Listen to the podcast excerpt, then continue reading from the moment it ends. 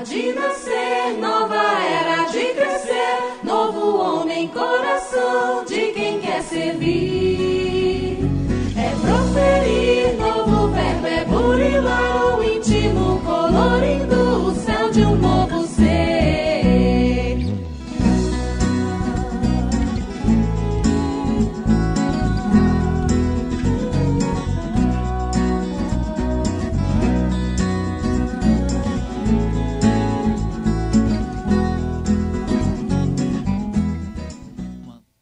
Olá pessoal, estamos iniciando mais um episódio do Pode Ser. Aqui é Thiago Franklin e.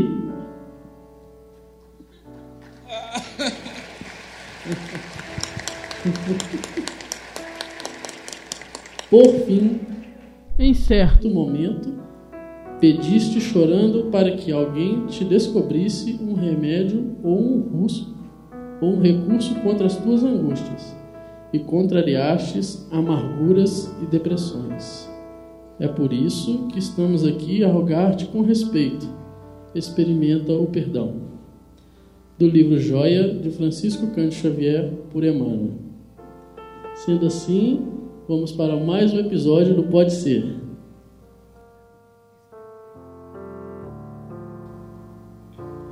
Bom, meu nome é Haroldo Dutra Dias e a minha frase é: Jesus transplantou da Palestina para a região do Cruzeiro a árvore magnânima do seu evangelho, a fim de que os seus rebentos delicados florescessem de novo, frutificando em obras de amor para todas as criaturas.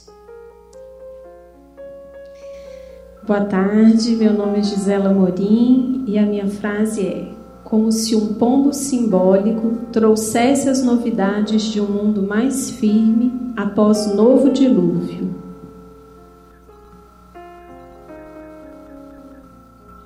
Boa tarde, eu sou o Alexandre Caroli Rocha e a minha frase é: O nosso irmão Humberto tem nesse assunto largo campo de trabalho a percorrer com as suas facilidades de expressão e com o espírito de simpatia de que dispõe como escritor em face da mentalidade geral do Brasil. De Chico Xavier e Emmanuel. Bom, eu sou o João Romário e a minha frase será uma frase de Eurípides Barçanufo, poderoso é o sol da verdade.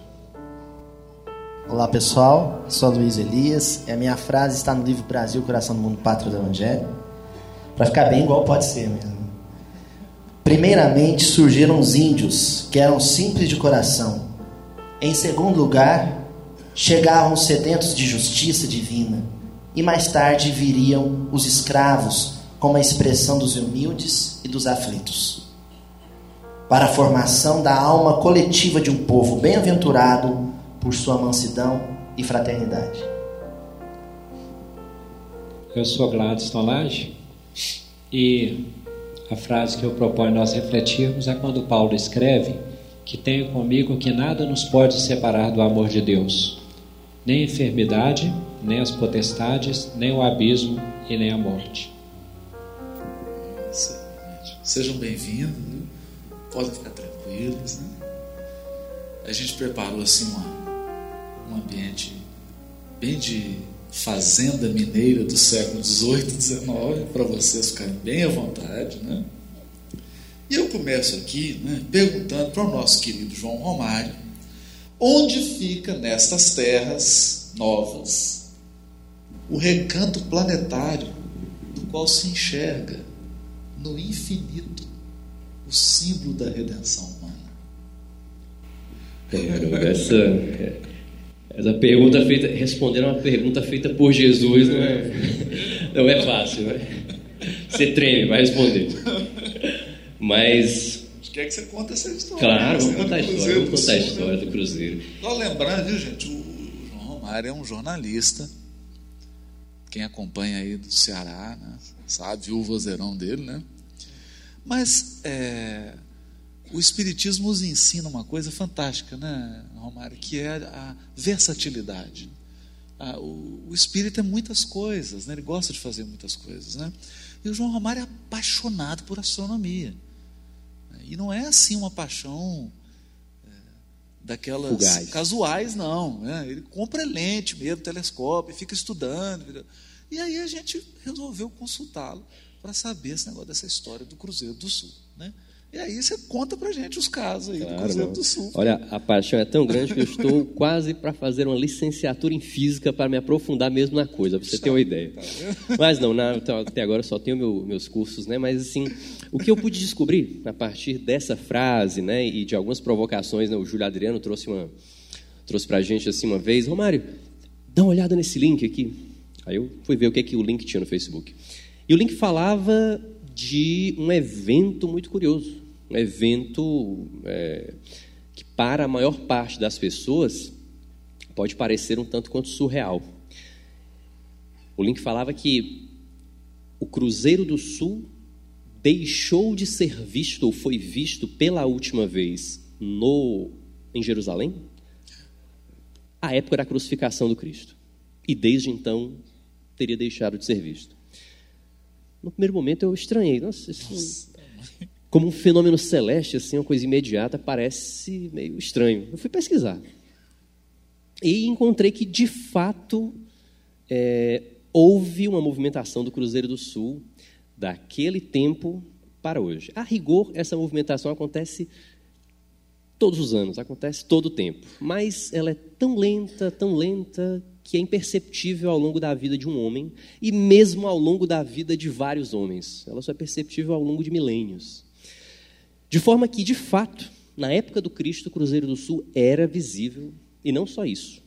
É, dando, né, permitindo me basear nas suas pesquisas, nos textos que eu encontrei seus no, é, publicados no Reformador, eu encontrei, esse, quando você fazia uma discussão sobre a data provável, da, o dia provável da crucificação do Cristo, fui ali, pesquisei, achei interessantíssimo descobrir que não só o cruzeiro era visível na época, como provavelmente naquele dia em que Jesus foi crucificado, é, o cruzeiro estava a pino exatamente assim que ele se tornou visível. né?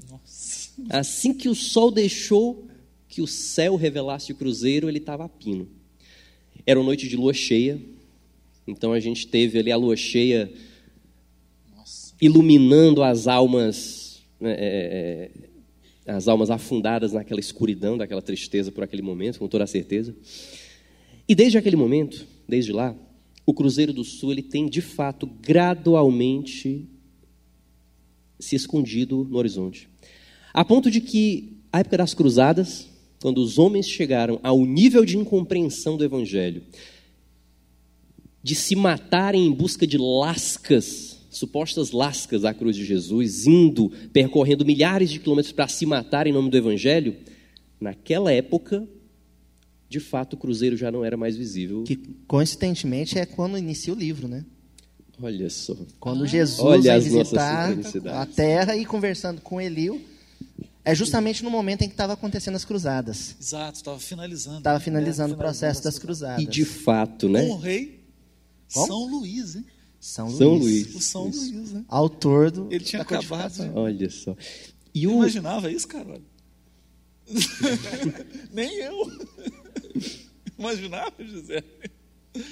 Nada, né, Gisele?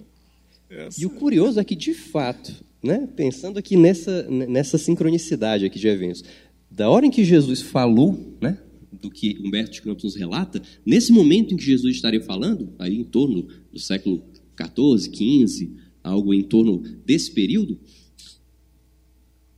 o símbolo da redenção humana, o cruzeiro, só era visível no hemisfério sul, na América do Sul e, claro, muito especialmente no Brasil. É uma pergunta didática, né? Você, falou, ah, você mandou agora uma pergunta feita por Jesus. E tem gente que às vezes não entende, acha que existe uma inocência no, na. Né? Jesus não ia saber onde ficava o Cruzeiro do Sul Terra? Claro. Mas é aquela pergunta do pedagogo. Aquela pergunta provocativa para uma reflexão desse nível. Aliás, foi até bom você ter falado disso aí, porque já entra um pouco no tema do Glácio, ele está muito calado. Ele, o cara, olha, a Gisela também. Mas vamos entrar no seu tema, um pouquinho, né? Porque é a questão da gestão. Viu, Glácio? Uma coisa que me chama muita atenção no livro são, é assim, a, a realidade dos diálogos. Dizer, não tem brincadeira no livro. Né? Tem hora que o Iléu chega para Jesus apavorado. Ele fala assim: Senhor, a nação que me destes para vigiar, para coordenar, que é Portugal, está acontecendo isso, isso, isso e isso. Me, me permita fazer algo. Né? Tem momento que Ismael chega chorando. Né? E a gente não, não consegue entender Jesus chegando para Iléu e fazendo uma pergunta dessa. Ele não chega com respostas prontas. Ele não chega assim, ó, todo mundo reúne aqui, eu vou dar uma ordem agora. Ó, no cruzeiro, não. Ele chega sempre perguntando: onde? É, como, como anda o, o, desenvolvimento da minha doutrina?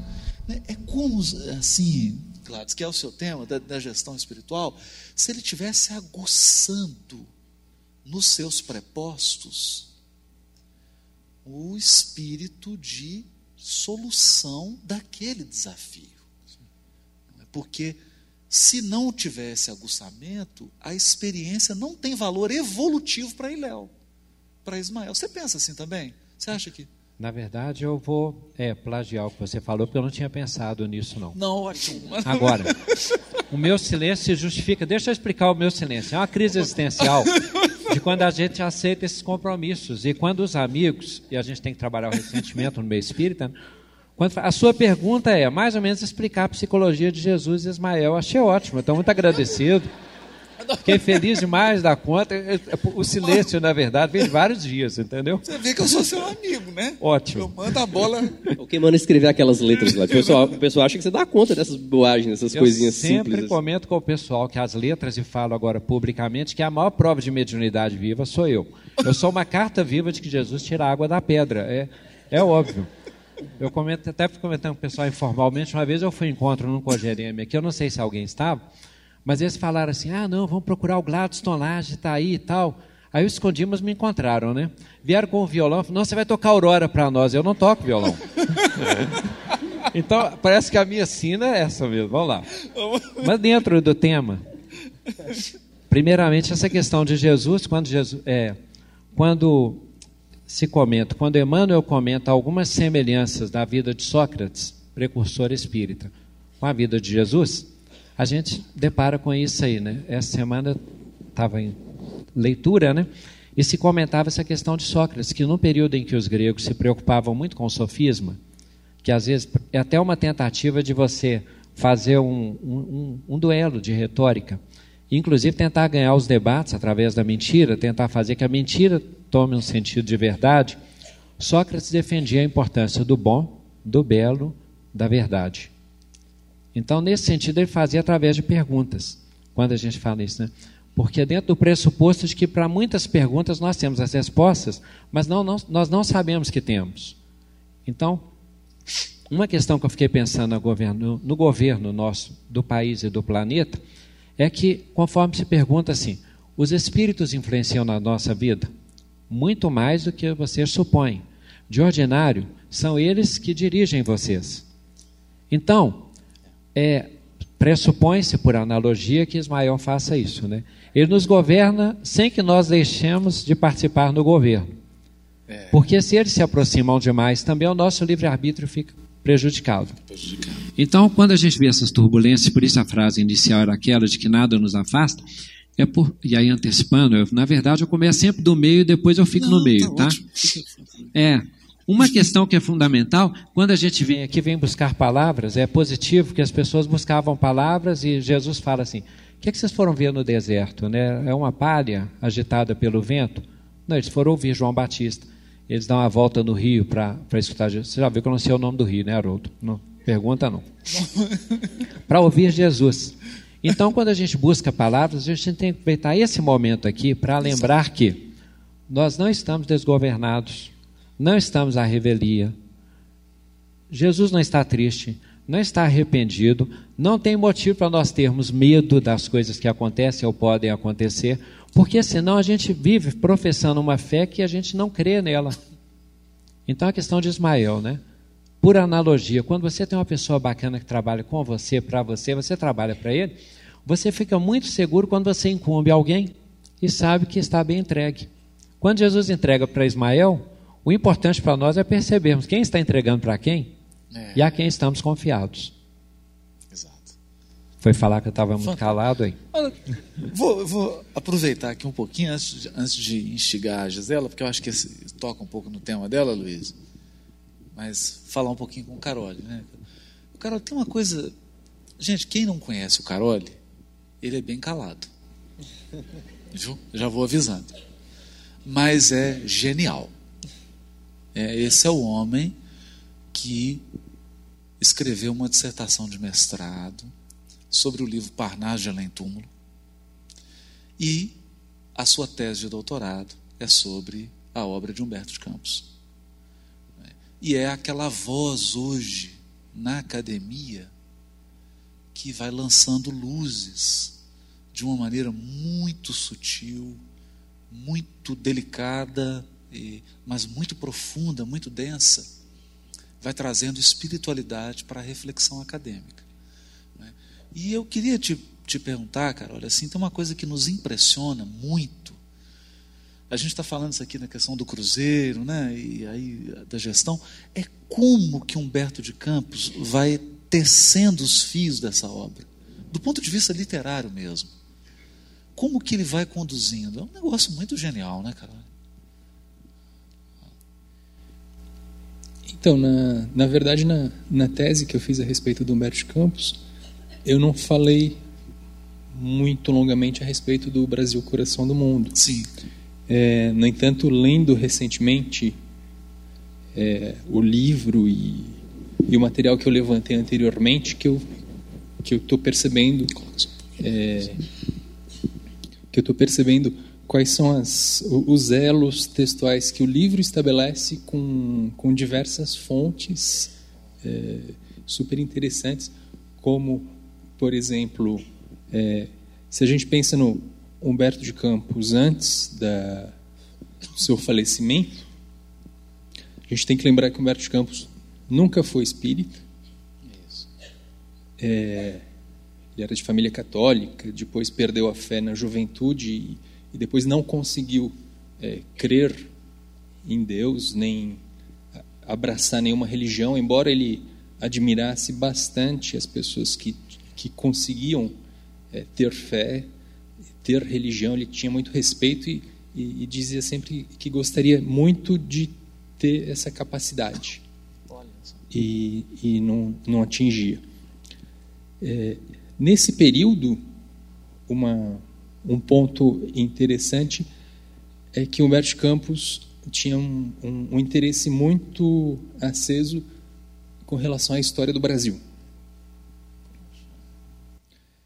Então, como cronista, como intelectual, escrevendo todos os dias para os principais jornais do Brasil, ele tinha que ter um conhecimento de diversos assuntos.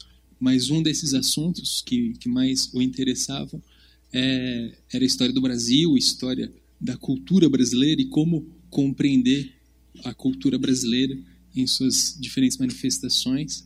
E ele tinha também um, um ponto de vista interessante que é diferente daquilo que se concebe atualmente, que é aliar de certa forma a história à escrita literária.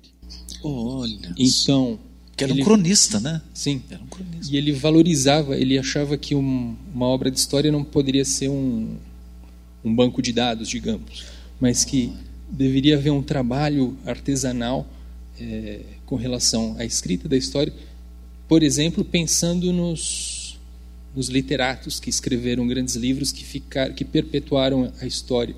É, por exemplo, Euclides da Cunha, quando fala da Guerra de Canudos, ou os grandes clássicos é, da literatura, como o Homero, assim por diante. Então ele tinha essa, essa característica. E, e estudando a obra do, do Chico Xavier, assinada pelo, pelo Humberto de Campos,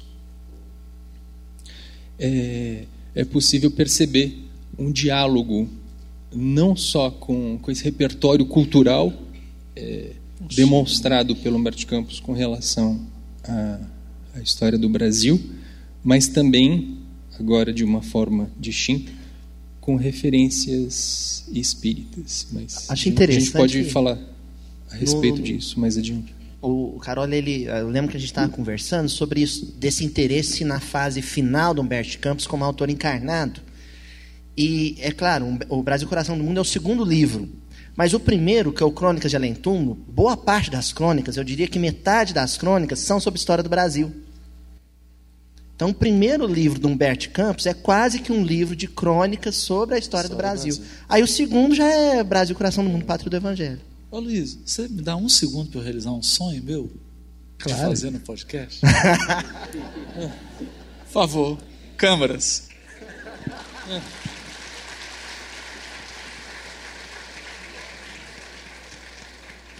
Porque esse aqui é o espírito do podcast. É amigos numa sala batendo papo espiritual. Né? E Gisela, querida, olha que coisa. A pessoa, quando abre assim o Brasil, o coração do mundo, pátria do evangelho, inadvertido, né? Eles não imaginam essas coisas todas, né? Mas tem uma coisa que a gente não imagina. A gente acha que é o tema que você escreveu no livro. A gente acredita que quando Humberto de Campos começa a misturar esse simbólico religioso, espiritual e emaranhar isso com história, que isso é inovador demais, nunca foi feito. É. Mas parece que não, né? É, parece que a história do verdade- Brasil está cheia. É, na verdade, é, eu sou muito grata a ele como historiadora, porque ele me fez perceber nas fontes históricas coisas que a minha formação acadêmica não me permitia ver, né? É, no sentido de que as fontes elas têm símbolos, é, representações, códigos, digamos assim, que estão ali a nossa, a não a nossa vista, mas que estão ali vivos, né? É, tem um historiador que fala, o Ruizinho, que fala que a história é como se fosse um, um ramalhete de flores e que cada historiador, à medida que vai reinterpretando o mesmo tema, ou que outro vem com uma outra perspectiva, é como se fosse cada um colocando a sua florzinha. Né? Humberto não era um historiador, mas ele fez uma leitura da história que me permitiu entender, com a tese que ele nos trouxe, mas sobretudo, sobretudo com o olhar que ele, que ele traz, né? a maneira como ele escreveu e dispôs a história com uma perspectiva pedagógica que é de Jesus. Né? Ele me fez enxergar nas fontes, sobretudo em fontes que a maior parte das pessoas conhece e que lê pelo olhar de outras pessoas coisas que são extremamente significativas e importantes. Então, é, a minha intenção, na verdade, era tentar reconhecer em algumas delas, como a Carta de Caminha, né, e outras que eu trabalhei, há um, um conceito-chave que é a ideia do Brasil como pátria do Evangelho. Né? Então, é nessa perspectiva de tentar pegar a fonte de uma outra maneira, sob um outro ponto de vista, tendo como Você fala a fonte, conteúdo a fonte histórica a mesmo, fonte né? histórica. A carta de a carta de. Caminha, ela é uma carta que quase todos nós tivemos contato. Ela está em quase todos os manuais didáticos.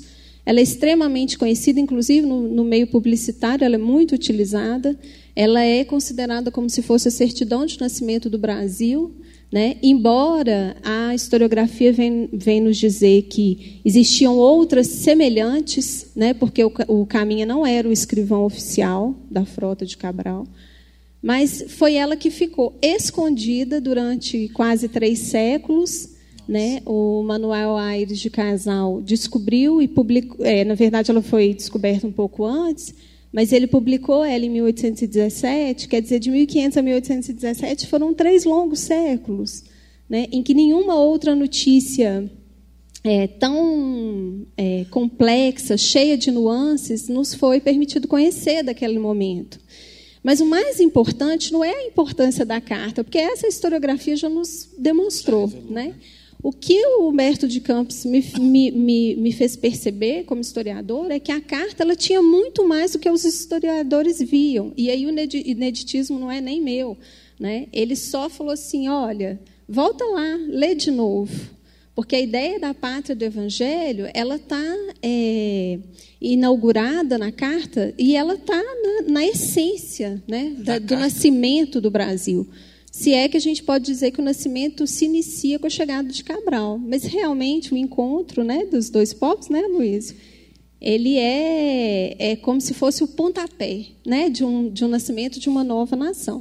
Mas o que me chama muita atenção é que esse documento ele traz representações, códigos, né? A gente tem aí um, é, uma longa tradição teórica para trabalhar com o conceito de representação, mas sobretudo a do Ginsburg, que é um historiador italiano, que ele fala dos sinais. E se o historiador é um detetive, a gente tem que encontrar os sinais, né, Método Luiz? Indiciário, né? Isso, da microhistória. E quando a carta de caminho eu voltei a ela, eu encontro nas primeiras partes a referência a Belém.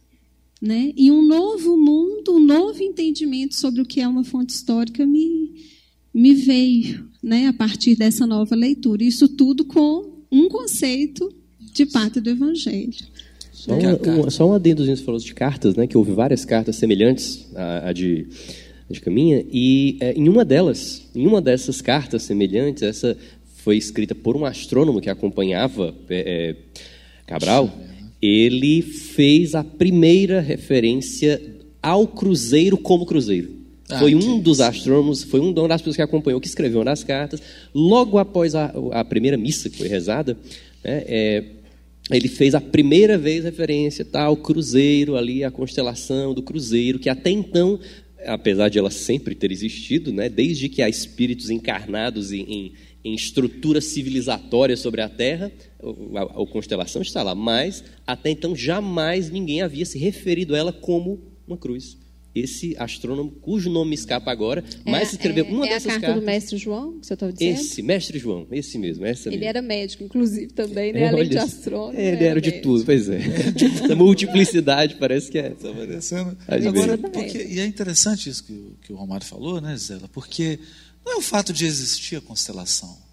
Não é isso. Não, né? é, história, cultura, não, civilização é. é quando as, os símbolos passam a ter significado. Sim, é. Quando você passa um significado cultural. A constelação estava lá, mas é. você atribuir. Né, é o que você está falando por Belém. É. Né? hora que ele começa lá, caminha, falar de Belém. É, é como se fosse um, um parênteses que talvez seja mais importante do que a referência em si. É. Né? É, é, o que eu, no meu texto, eu trabalhei com um autor, o Gomes, que ele trabalhou com as referências na pintura, né? São referências pictóricas. E o ponto de partida das questões dele veio de um cavalinho de pau, né? Que a gente estava ah, conversando. Então ele faz as meditações sobre um cavalinho de pau, falando: mas o que é um cavalinho de pau? É um cavalo? É um substituto do cavalo? Não, ele é muito mais do que um cavalo. O sentido da correspondência, da atribuição de significado, da presença de uma coisa ausente né? As representações elas são ordenações de mundo. Né? São, é, elas, são elas que dão é, organização social para as ideias, né? para os nossos valores, para os nossos hábitos. E os seres humanos se organizam por meio de representações, por meio de códigos. Então, elas não são ali um, um elemento né? fortuito. Elas são, na verdade, um, um, um, ponto principal. Então, quando você lê uma fonte, o historiador tem por obrigação é, desmistificar uma fonte, né, destrinchá-la, colocá-la em xeque. Essas representações é. vão adquirindo sentidos, significados. Uma iconografia né? muito forte. Né? É, por exemplo, o símbolo né, presente na nas velas latinas, né, a, a questão da cruz, que a gente sabe que está ligada à questão do financiamento para a viagem, né, que veio de um, da ordem, da, ordem é, da Cruz de Malta. Mas existe por detrás disso todo um, um inconsciente agindo e que a gente encontra também nos estudos levíticos.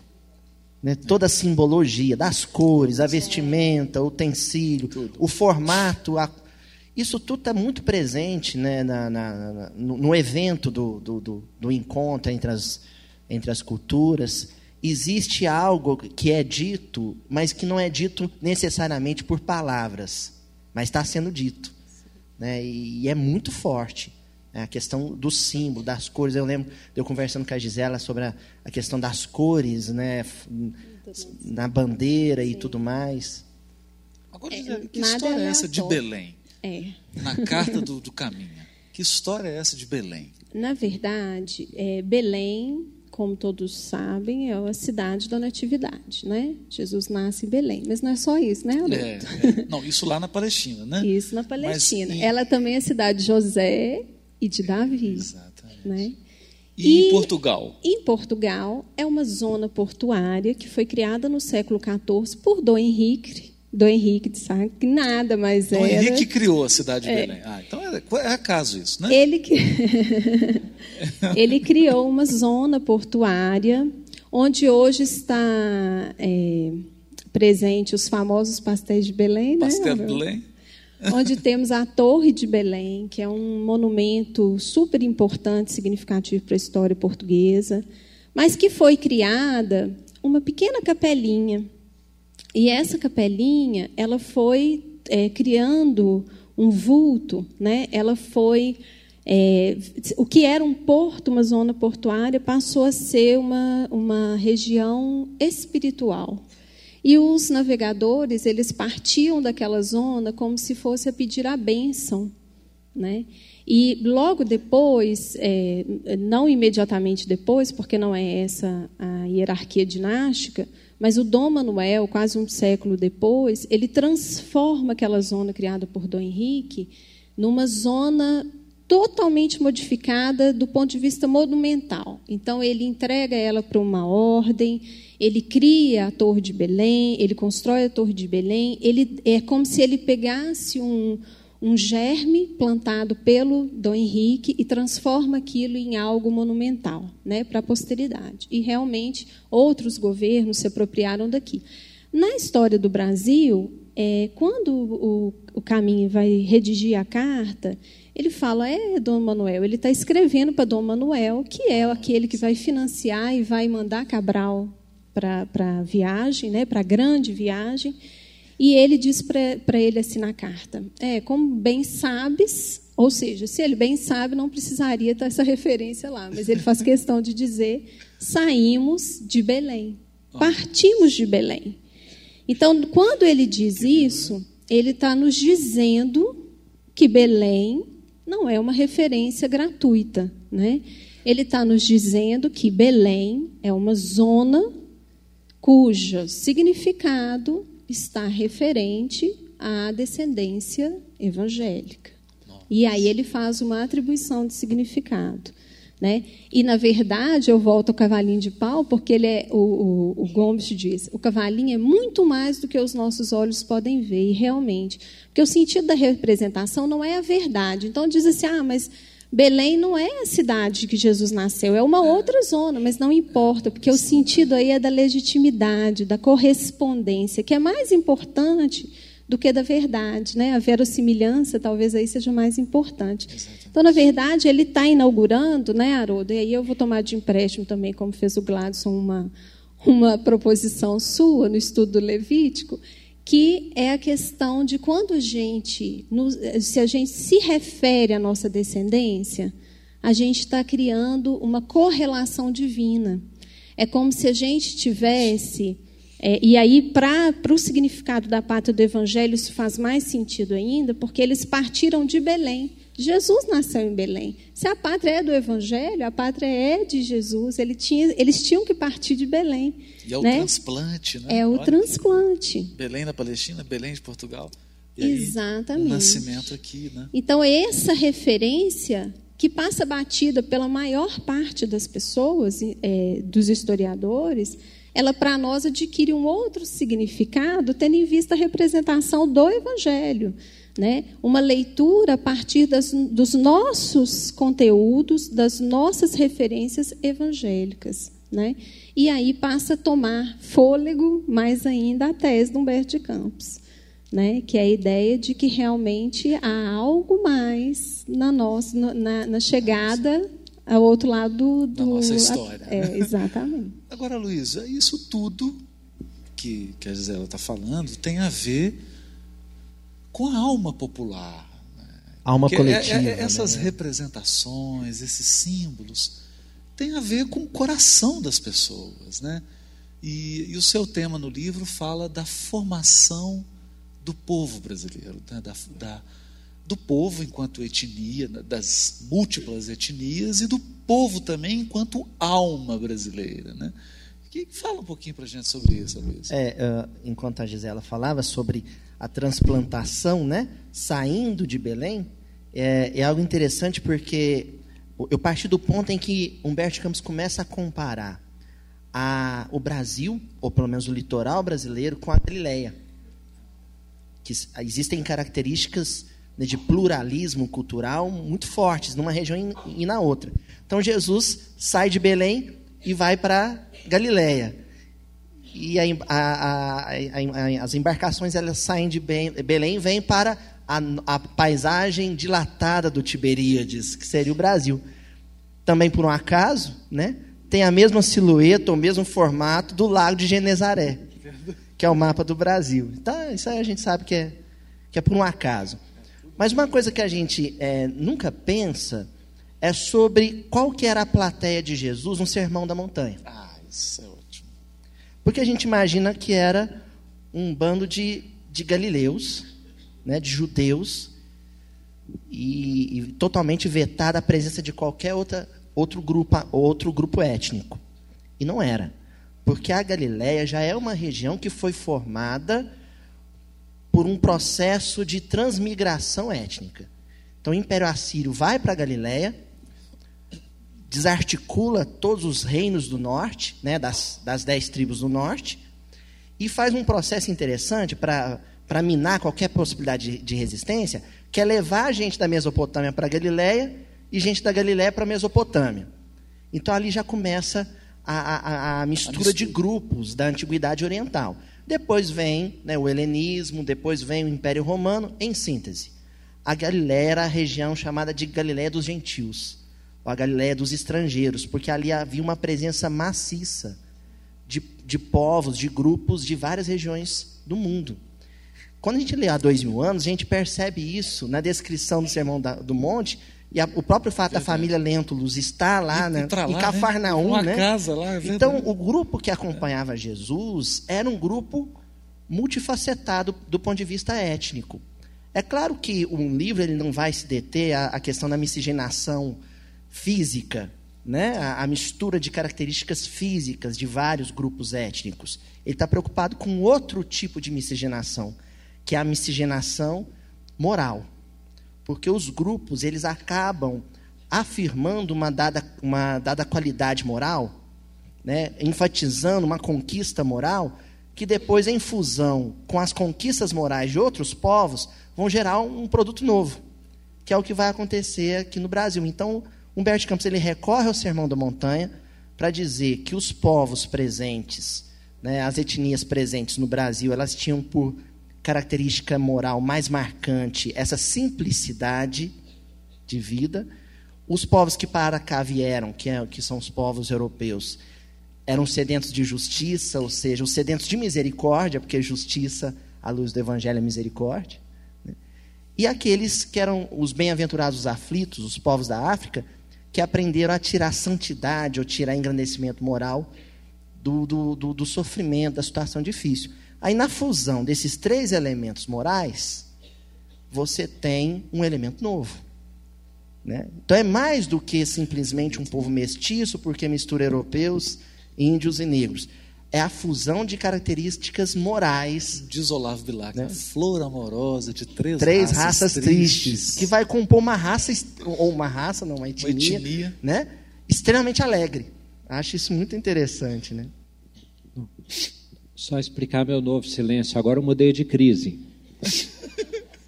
Primeiro é porque a gente aprende. Sabe quando você está no programa de calor, todo mundo canta bem, você acha que uma hora você vai ter que cantar?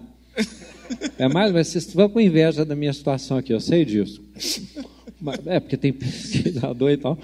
Mas é, voltando à fazenda, num sentido, eu estou guardando para o Pitaco, porque depois. Não, tem né, que aguardar, A minha, não. expecta... não, a minha expectativa depois é dar uma vacinada na gente como brasileiro, porque na carta lá fala que implantando tudo dá, né?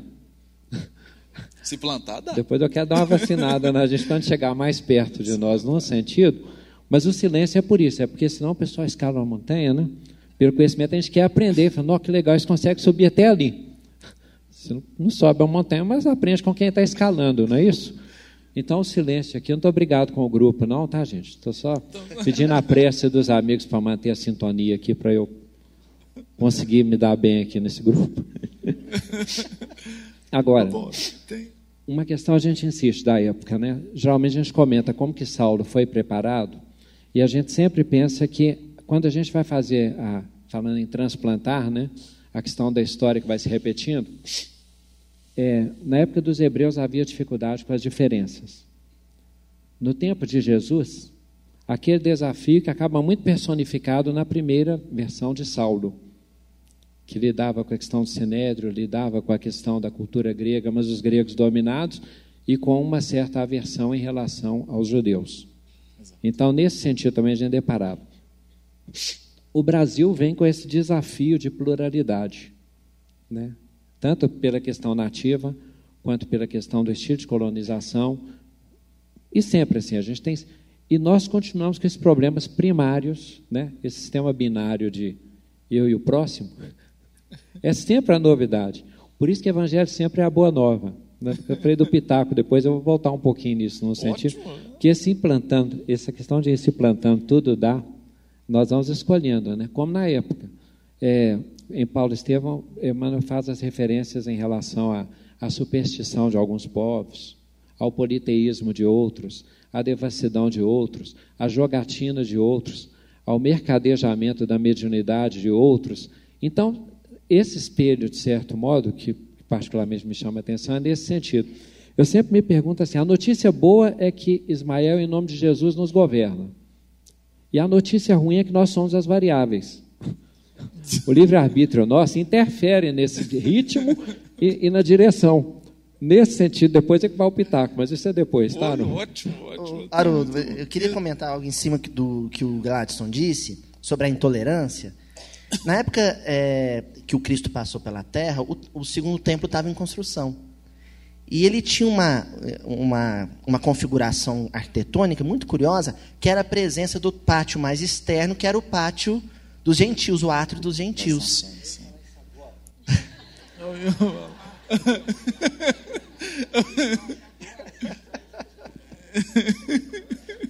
Bom, então, eu roubei a ideia do Gladstone. Roubando a ideia. Se eu tenho essa facilidade, por que eu não roubei a Aurora, meu Deus do céu?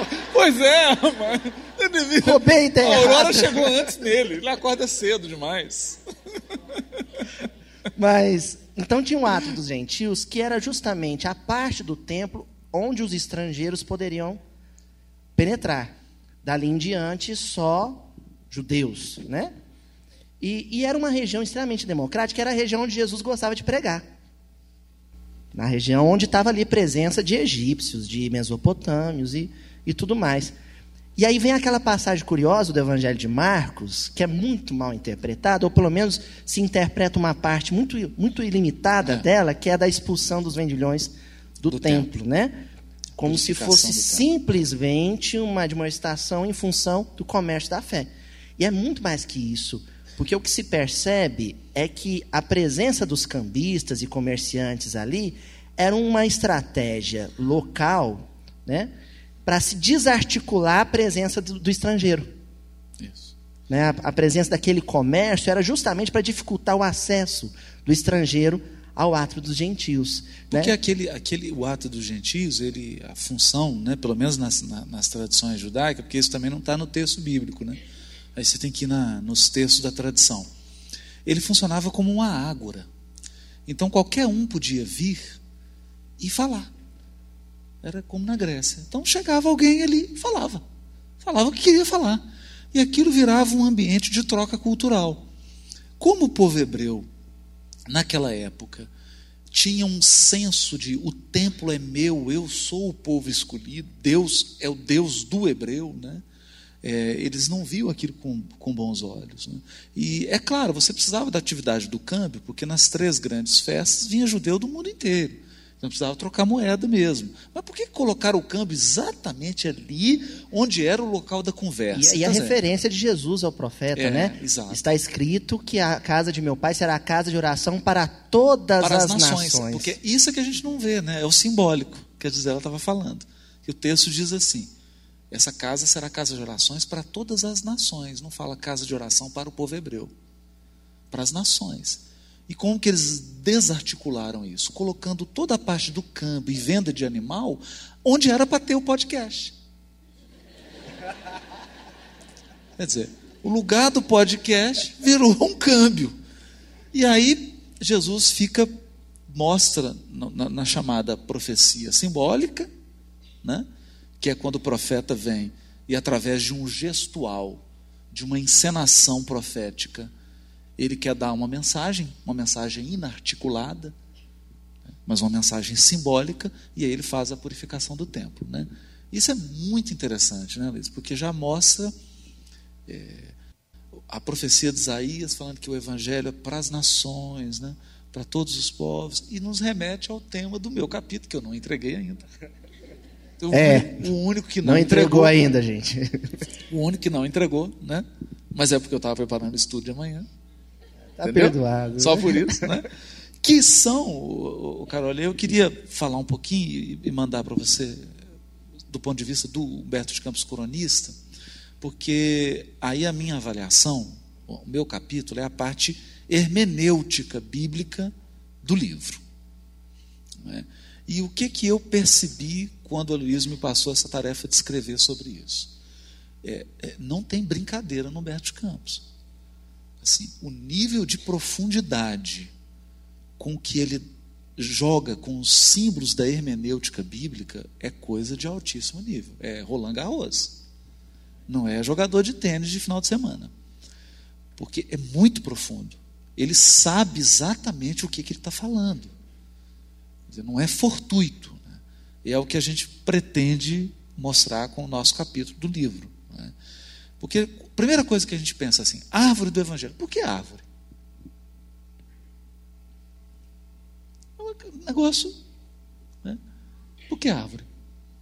Né? Aí você pega a frase da Gisela, por exemplo, a terra firme. Né? Vamos pegar aqui ó, a frase dela. Como se um pombo simbólico trouxesse as novidades de um mundo mais firme após novo dilúvio. Novo dilúvio? E ele começa a jogar isso no livro. Assim, pulverizar. Novo dilúvio, novo êxodo, árvore transplantada, paisagem dilatada do Tiberíades. E começa a jogar isso. Mas por que árvore? É? E aí a gente vai vendo que, sem querer entregar o ouro de amanhã, né? que essa história toda, que é uma história simbólica, que é uma historiografia simbólica, né? essa história toda começa com um jardim. É, um jardim cheio de árvores, em que a criatura tinha absoluta comunhão com Deus. É, e vivia num processo intenso do amor, porque era o homem, a mulher e Deus. E um grande jardim. E a história toda a história toda se dá, a- a- vamos dizer assim, o, o que deflaga o, o- o romance bíblico, né? a literatura bíblica, é o que aconteceu aos pés de uma árvore. Isso é, passa desapercebido. Né? Mas o que deflagra a expulsão do Éden é um fato que ocorreu aos pés de uma árvore. Só que se você pegar a palavra hebraica árvore, eu vou entregar o, o artigo, né? Só o artigo, né? não falei essa não, viu? A palavra etz, né, que é árvore, ela também é a mesma palavra para madeiro. Então, se eu quiser dizer em hebraico cruz ou árvore, é a mesma palavra. Então, a questão começou a ficar meio. Porque a que o símbolo da queda humana se dá aos pés de uma árvore. Mas os, a redenção humana começa aos pés de um madeiro. Que é a mesma coisa, a mesma palavra. E aí, olha como é que o simbólico fica bonito, né? Porque o Humberto de Campos ele, ele, ele divide o símbolo. Você tem a árvore da ciência do bem e do mal, tinha a árvore da vida, que era a árvore cuja função era alimentar, mas o homem prefere a da ciência do bem e do mal. E num processo de parceria com a serpente, cai aos pés de uma árvore. A redenção humana se dá diante de uma árvore, um etz em hebraico, que é o madeiro. E aí como que isso se desdobra? Uma parte da árvore vai para o céu, outra fica na terra. A parte que vai para o céu é o Cruzeiro do Sul. Que é a parte simbólica que vai guiar. Mas isso já está dito lá no quarto dia do livro Gênesis. Deus criou o sol, a lua e as estrelas para servir de sinal, para marcar ciclos, tempos, para dividir o dia e a noite. E não precisa nem dizer que navegação não era possível sem essa orientação celeste. Então a gente tem um, uma árvore no céu, que é o cruzeiro, e uma árvore na terra, que alimenta. E essa árvore é transplantada para o Brasil. Qual delas? A que alimenta.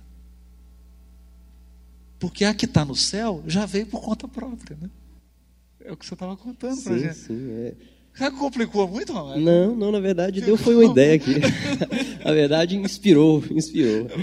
Mas é não, complica porque a gente desconhece, na verdade, alguns, algumas coisas. Mas, assim, tem um. Isso aí que você falou me, me fez lembrar que eu estava vendo já o gancho aqui na fala da Gisela, mas aí você retomou aqui. Tem um dado muito interessante. Eu até pedi pro, pro, separei com o Júlio umas imagens, não sei se é o momento de, de, usar, de usar agora. Mas, assim, é, existe uma nuance com relação às. Bom, já que ele oh. colocou, vou falar. Eu não ia, Fala. ia usar agora, não, mas é que ele colocou é o e seguinte: ó, complicou. Quando a gente olha para o sistema solar, quando a gente pensa no sistema solar, né, a gente tem que todos os planetas orbitam em torno do Sol mais ou menos no mesmo plano. Aquela, aquela, aquela órbita exótica é um cometa. Os cometas e alguns dos planetas anões, como Plutão, eles têm órbitas um pouco estranhas. Por isso que eles não são planetas. Os planetas, propriamente falando, que compõem o, o, o núcleo, digamos, é, habitável de um sistema solar como o nosso, eles orbitam em uma linha, em plano. É como se fosse uma bola, o Sol, e um planinho assim. Há pequenas diferenças de grau. Porém, há uma nuance. Pode passar, Júlio é que cada planeta, ainda que orbite no mesmo plano, quase no mesmo plano, cada um deles tem uma inclinação completamente diferente, totalmente diferente. Vocês veem Nossa. aqui, ó, a Terra tem essa inclinação clássica de 23 graus, Vênus tem uma inclinação de 177, ele parece que está em pé, mas na verdade ele está assim, ó. Vênus, na verdade, vê de cabeça para baixo. e ele gira para o outro lado, todo mundo gira para um lado e Vênus gira para o outro. E aí você vai ter Urano deitado. Urano é como se ele rolasse, como uma bola, assim, rola ao longo do. do, do... Mas enfim, aqui dá para falar muita coisa, mas não é bem disso que eu quero falar. É só para mostrar que, ainda que os planetas orbitem no mesmo plano, cada um deles orbita com uma inclinação específica. Pode passar, Júlio. E, para entender só é isso de uma forma mais clara, essa inclinação ela é fixa. Então, por exemplo, é, a Terra não gira assim ela gira o tempo todo com o mesmo com a mesma inclinação. Com a mesma inclinação. O eixo apontando para o mesmo lado. Né? O Sol está aqui, você vai ter aqui, ó, a Terra fazendo. Ela não faz. Você não gira para lá, gira para cá. Está sempre assim. Sempre fazendo assim. É o que essa figura aqui quer mostrar. Então, olha só, como o plano está sempre é, é, por isso que existem as estações do ano. É por isso que, como a Terra está sempre apontando para o mesmo lado, o norte está sempre para o mesmo lado e o sul para o mesmo lado, com essa inclinaçãozinha, em certas épocas do ano, você pode perceber, por exemplo, aqui, no, aqui à direita, que é, nessa época aqui você tem mais sul do que norte recebendo sol e por isso você tem o verão aqui no sul e o inverno lá no norte. Quando chega naquela outra parte ali, está tudo igual. Quando vem para cá, inverte e assim sucessivamente. Ok. O que isso tem a ver com o que eu quero falar? É que é o seguinte: ao longo da vida de um homem, você nunca vai perceber nenhuma mudança nisso. Ao longo da vida de alguns homens também não. Mas ao longo de séculos, milênios, essa inclinaçãozinha que eu estou dizendo que é sempre igual, ela muda. Muda na razão de 20 minutos por ano. 20 minutos por ano. Um ano tem mais de 500 mil minutos a cada ano, 20 minutinhos vão mudando ali. Desculpa, de forma... É mais ou menos a nossa transformação moral, né? A mais nossa inclinação é a nossa transformação. A cada ano, 20 minutos de inclinação básica é assim. Devagar. Devagar e sempre.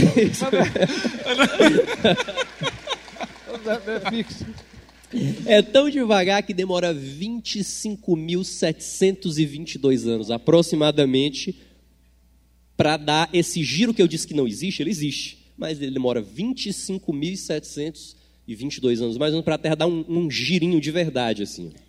E é esse giro lento e gradual o responsável pelo cruzeiro ter deixado pouco a pouco de ser visível. 25, quase 26 mil anos. 26 mil anos é o tempo que a Terra demora para fazer esse movimento. A gente conhece a rotação, a gente conhece a translação, esse movimento chama-se precessão, precessão dos equinócios um movimento lento, lento, mas que causa esses efeitos curiosos. Então, a, por que, o cruzeiro era visível e não é mais? Por conta da precessão. A Terra girou um pouquinho essa inclinação. A, a inclinação é 23 graus, isso não muda. 23,5 varia um pouquinho. Mudou o ponto para o qual a Terra se orienta. E por isso o cruzeiro foi gradualmente Agora, deixando. Olha, estava todo mundo nervoso, né? O tempo acabou, né? Nós temos que ir para o intervalo agora, voltar. Então, quando Jesus estava na cruz, a árvore que alimenta e o cruzeiro estavam no mesmo lugar. Ele foi embora, o cruzeiro se escondeu no sul e a árvore que alimenta se escondeu. Depois nós vamos saber onde, para onde que ela foi. E eu vou voltar fazendo a pergunta para o Carole. Mas agora, chamar os nossos comerciais, nosso intervalo. Quem quiser ir ao banheiro, apreciar o infográfico, as pinturas, tudo que foi assim tão carinhosamente preparado, né? Principalmente dessa parceria do Ser com Meimei, esse trabalho espiritual todo que ganhou um fôlego em razão dessa parceria. Agradecer a todas as nossas queridas, é a, a casa das 70 mulheres, né? Não é nem sete, 70 mulheres. E daqui a pouquinho a gente volta. Há de nascer, nova era de crescer, novo homem, coração de quem quer servir.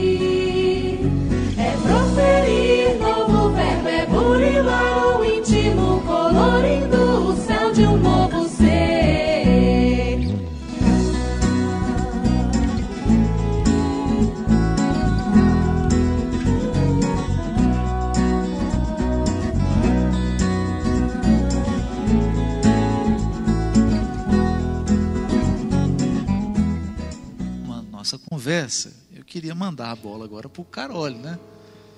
Dar um passe para ele. O Carole, você estava comentando sobre Humberto de Campos, cronista, e, e principalmente esse, esse gosto que ele tinha de fazer crônicas cotidianas, narrando ali a história do Brasil e tudo. Do ponto de vista estilístico, o que, é que você tem a dizer sobre o, Humberto de Campos encarnado e o Humberto de Campos pela psicografia do Chico? Uh, sobre a crônica, se a gente recuar um pouco, só para contextualizar um pouco melhor, quando o Humberto de Campos morava em Belém. Oh. Olha, Belém de novo. É... o trabalho dele com a escrita começou em Belém, praticamente, é, profissionalmente, digamos, é, no início do século XX. Então lá ele lançou o primeiro livro, que é um livro de poemas. Ele começou como poeta Olha. e jornalista. Então ele ele era jornalista em Belém de 1909, 10 até 12, até que em 12 ele vai morar no Rio de Janeiro, que era a capital federal da época, e onde ele consolida o, o trabalho dele como escritor e jornalista. E, e ele trabalhou com diversos gêneros literários, principalmente com aqueles gêneros novos que vinham da França ao Brasil, a crônica literária entre eles. E os críticos dizem que a principal contribuição do Humberto Campos à literatura brasileira foi com relação ao gênero crônica, aliás. Embora ele tenha ficado mais conhecido como escritor com os trabalhos memorialísticos, né? as memórias, os, os diários. E ele tinha. É, ele, ele procurava estabelecer uma linguagem elegante, digamos, mas o, o, acho que o principal a principal característica que, que a gente percebe nas crônicas é, é o uso do procedimento da comparação. Ele, ele procurava dar luz aos acontecimentos cotidianos usando comparações com referências de todo tipo, né? referências culturais, é, mitológicas ou literárias ou históricas. Então ele tentava alçar aquilo que é do cotidiano, comparando aquilo com algo que na época era considerado mais elevado e ele tinha um conhecimento cultural bastante amplo. Então acho que esse é um, um, um dos aspectos. Na, na psicografia do, do Chico assinada pelo Humberto Campos, que se inicia menos de quatro meses após a morte dele, o Humberto morre em dezembro de 34, em no final de março de 35, o Chico Xavier começa a atribuir textos a ele. O, é, grosso modo, no, no primeiro e no terceiro livro, é, assinado pelo Humberto Campos pelo Chico, existe um procedimento de demonstração de conhecimentos que era uma forma de você justificar a, a autoria espiritual. Então, é, existe essa preocupação em demonstrar que aquele que está falando é, detém um conhecimento extremamente profundo a respeito não só da obra do oficial do Humberto Campos, mas também dos autores que ele lia, não é? Então há muitas citações de autores que Humberto Campos citava. Gostava de citar. Citações, eu lembro de falar com o Carol que algumas citações são feitas nas obras do Chico, de livros que compuseram a biblioteca física do Humberto Campos. A biblioteca dele particular. Aí o foi atrás disso também, né?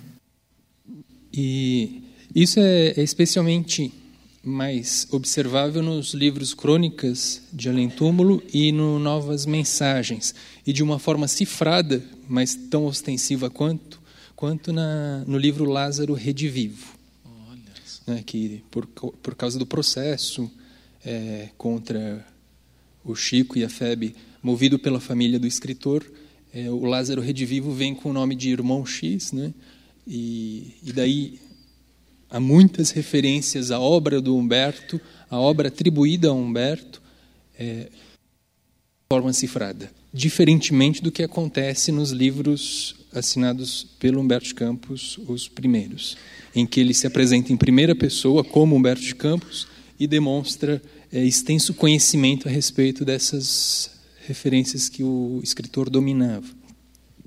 E no livro Brasil, Coração do Mundo, Pátria do Evangelho, há algumas passagens mais evidentes em que, em que ele faz esse procedimento né, de uma forma proposital, evidentemente. Então, são, são vários níveis, desde a paráfrase é, mais simples até referências mais sutis. Olha só. Então, paráfrase ele... a ele mesmo citando o, o, o, outras, assim, é isso que eu queria. Então, o, o autor do Brasil Coração do Mundo é, aproveita textos que o Humberto de Campos publicou para é, compor o livro mediúnico. Então, aquilo que cabe num novo contexto e que também faz parte da obra oficial, só que agora com um novo significado, digamos. Puxa. E, e também cita autores que ele lia, como o Bilac, o Antônio Vieira, etc. E ele pega, por exemplo, trechos do Brasil Anedótico, que é um livro que o Humberto Campos compôs, que, que é feito com trechos de diversos livros a respeito da história do Brasil. Mas são trechos soltos. Só que no livro mediúnico ele dá um sentido àqueles trechos soltos. Né? Então, justamente para estabelecer elos textuais com a obra dele, é, para justificar a autoria. E também é, é interessante quando a quando a, o reformador publicou o primeiro capítulo daquele que seria o Brasil Coração do Mundo, que foi em em 37 ainda. Ah, foi publicado o primeiro? O, o reformador publicou metade do livro. Nossa. Entre 37 e 38. E, na, e no primeiro capítulo, eles fizeram questão de estabelecer um elo, não com a obra do Humberto Campos, mas com psicografias anteriores a respeito da tese segundo a qual a árvore teria sido transplantada ao Brasil.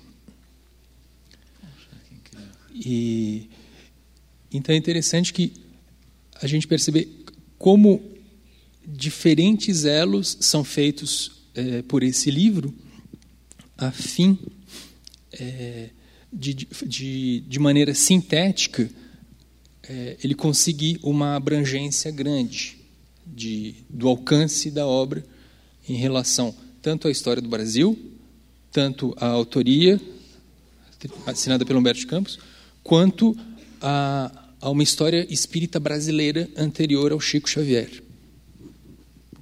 Muito diálogo, né? Muitos diálogos diferentes traçados a partir de, de, um único texto, né? Quando você sabe olhar, você encontra diversos diálogos e, e uma forte fundamentação para além do nome. Né? O nome, na verdade, ele está ele, tá, ele tá assentado numa série de diálogos intertextuais. É Humberto de Campos dando mil pistas, né? para a gente falar de uma forma mais simples, é Humberto de Campos dando mil pistas de que é ele mesmo. Mas a gente precisa do óculos. Talvez sem óculos a gente não consiga. Falta isso e o Carol nos ajuda. Ele, é os, ele, ele... não usa óculos, o Carol não usa óculos. Né? Haroldo, só fazer um comentário. Talvez claro, o, o, Zé Otávio fosse a pessoa mais indicada para fazê-lo, mas a gente não pode deixar de dizer da questão do, do Humberto de Campos tra, trabalhando a historiografia também, né? já que a gente está falando sobre isso, é, dele como autor. Né? É muito interessante, né, Luiz, que é, a historiografia dos anos 30 é uma historiografia efervescente no que toca ao que é o Brasil, aos princípios nacionalistas, inclusive com, por razões deturpadas, equivocadas, né, da questão do autoritarismo, enfim. Mas o que chama muito atenção é que o Humberto de Campos ele tem um fino trato no que diz respeito à história. Se ele fosse historiador de formação, que ele não é, e ele deixa claro que ele não quer ser, não pretende, mas ele tem um, um, escopo, um arsenal que não é só por causa do que ele viu sobre os olhos espirituais. Né? Ele trabalha com questões que até hoje a nossa historiografia está se debruçando, se debatendo, se atropelando. Né? Então, é, eu não diria que ele está na vanguarda, porque isso não existe. Né? Mas ele trabalha com temas e a escrita dele, a narrativa histórica que ele propõe, não é só o conteúdo espiritual que está ali posto. Ele, como autor, ele é como se ele tivesse manipulando elementos que nós, como historiadores, até hoje não aprendemos a fazê-lo. Então ele é, ele é muito é muito significativo na obra, né? O Zé Otávio trabalhou isso muito a questão da história e da psicografia, enfim, dessas relações todas. Mas a gente não pode deixar de dizer, eu, sobretudo em alguns aspectos específicos, eu considero ele, ele trabalha é, a questão dos nomes, para citar um exemplo. ele trabalhou isso de uma forma citando elementos que são desconhecidos, inclusive, de muitos historiadores daquele momento. Então, a riqueza dele né, é uma riqueza intelectual, uma erudição é, mas ele trabalha, ele manipula a história né, com todos os seus recursos de uma forma espetacular. Né? É, não estou aqui fazendo discurso a respeito da legitimidade ou não, do, ponto de vista histórico da obra. Entendo, entendo. Mas a escrita dele, a narrativa, é espetacular nesse sentido. Ele avança em muitos pontos, e eu volto a dizer que ele nos faz ver coisas que a gente não vê e que a historiografia até hoje não vê. Né? Então, a questão dos nomes, o mapa que ele cita, né, que foi uma das coisas que, que eu trabalhei no, no meu capítulo, o mapa do André Bianco, né, que é passa batido ah, pela maior é, parte é, das exato. pessoas. E é, é uma, uma correlação com o sentido do nome do Brasil e que, que demonstra uma erudição dele, mas é muito mais do que isso. É. Ele está levantando questões que a historiografia até hoje está deixando ali de escanteio porque não dá conta de trabalhar. Né? Então, ele é um autor muito rico né, nesse sentido também. E isso, né, Carol, assim, o que me chama muita atenção, e isso que eu queria te, até te perguntar, é que a obra ela, ela parece ter vários níveis, várias camadas a obra. Né? Ela tem um, um aspecto que é literário, sem dúvida, ele é um escritor de mão cheia. Né? Ele escreve muito bem. Né? Mas tem também aquela coisa da fina ironia do cronista, né? Em determinados momentos, assim, ele, ele diz de uma maneira séria, vou dar um exemplo, por exemplo, o rei, Dom João, né? Ele descreve a figura do rei, né? E, e você vê que ele está fazendo uma crítica assim, ao jeito desleixado do rei, aquela coisa toda, mas ao mesmo tempo é, colocando elementos sérios, né? Então é uma ironia, eu diria assim, uma ironia britânica, né? É um humor britânico, né? Aquele sutil, né? Todo mundo fica assim, com inveja desse momento. Aproveite, Carol. Está todo mundo querendo voar nesse cafezinho seu. o monte de questão, né? Então, e, então, assim, é interessante, Carol, porque não só o nível literário, mas essa questão que a Gisela está levantando também, né, Luiz, do, do ponto de vista histórico, e, e você imaginar também uma como que ele conecta espiritualmente as questões. Né? Então, são vários níveis para você reunir isso tudo numa obra e ficar uma obra agradável de, de, de se ler, para você alcançar essa síntese, não é um trabalho vulgar. É? É, você, você compartilha dessa. Eu concordo.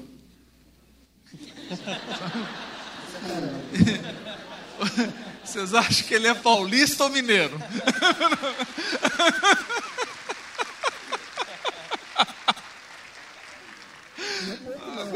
Eu concordo de um pós-doutor no Beto de Campos.